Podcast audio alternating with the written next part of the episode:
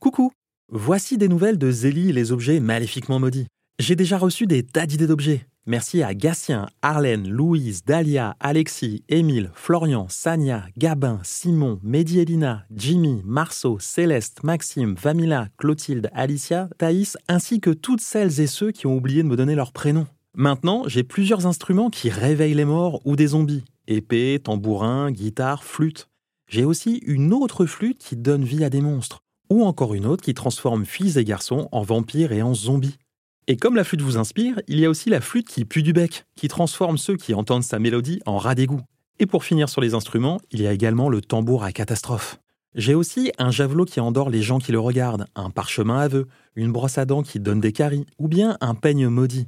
Lorsqu'on se coiffe avec, on a plein de nœuds et nos cheveux se mettent devant nos yeux, résultat, on n'y voit plus rien.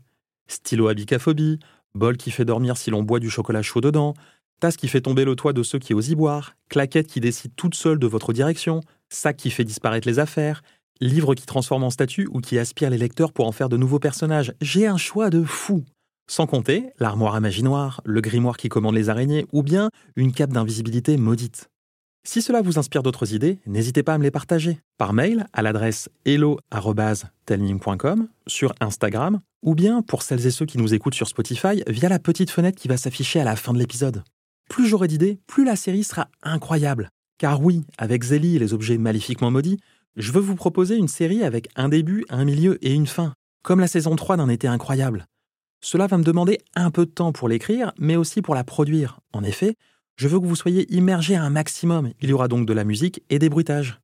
Il est donc fort probable que Zélie ne revienne qu'à partir de septembre 2023. Mais je vous promets une chose. Jusqu'à la sortie du premier épisode, je vous tiendrai au courant régulièrement avec des messages comme celui-ci.